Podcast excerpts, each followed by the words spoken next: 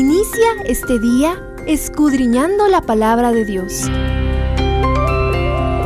Acompáñanos en el capítulo de hoy. Estudiando la Biblia un día más. Jeremías 52 culmina el libro con un epílogo histórico que no sabemos si fue agregado después para mostrar cuán completo fue el cumplimiento de las profecías de Jeremías. Este registro es casi idéntico al que aparece en 2 de Reyes 24 y 25.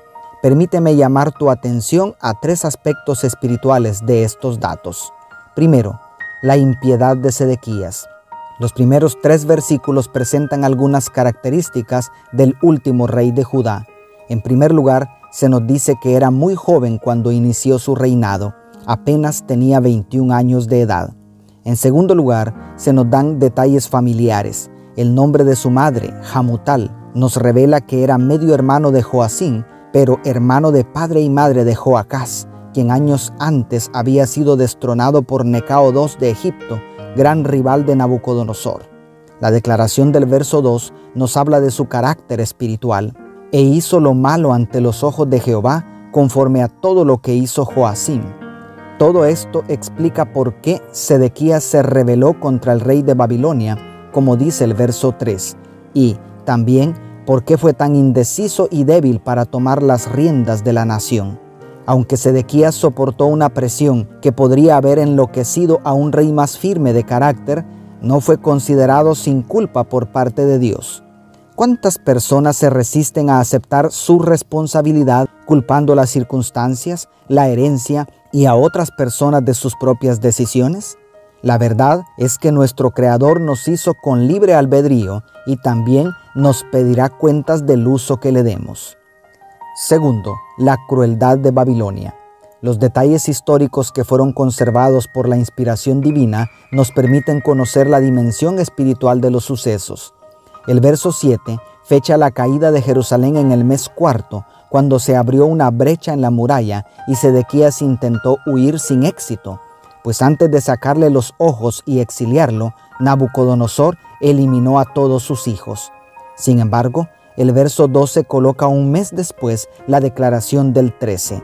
Él, hablando de Nabuzaradán, quemó la casa de Jehová, la casa del rey y todas las casas de Jerusalén destruyó a fuego todo edificio grande.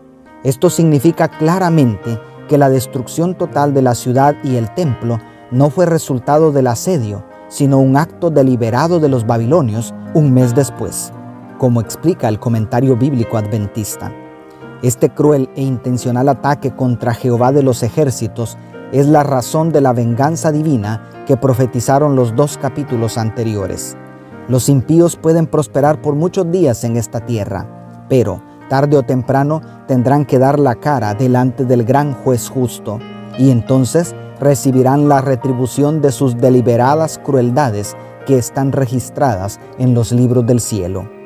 Y tercero, la misericordia de Dios.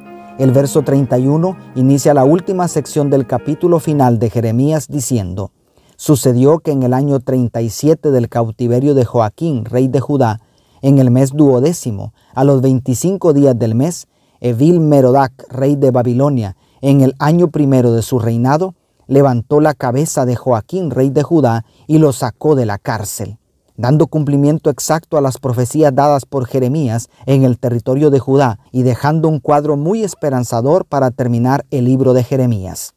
¿Cómo es posible que después de tantas rebeldías de los judíos, el verdadero heredero al trono de Israel sea liberado para sentarse a la mesa del rey de Babilonia?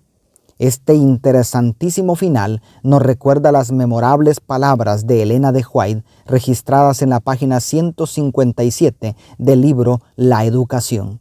En los anales de la historia humana, el crecimiento de las naciones, el levantamiento y la caída de los imperios parecen depender de la voluntad y las proezas del hombre, pero en la palabra de Dios se descorre el velo y contemplamos detrás, encima y entre la trama de la urdimbre de los intereses, las pasiones y el poder de los hombres, los agentes del ser misericordioso que ejecutan silenciosa y pacientemente los consejos de la voluntad de Dios. Al terminar el estudio de este precioso libro te pregunto, ¿Cuánto has aprendido del carácter de Dios? Dios te bendiga, tu pastor y amigo Selvin Sosa.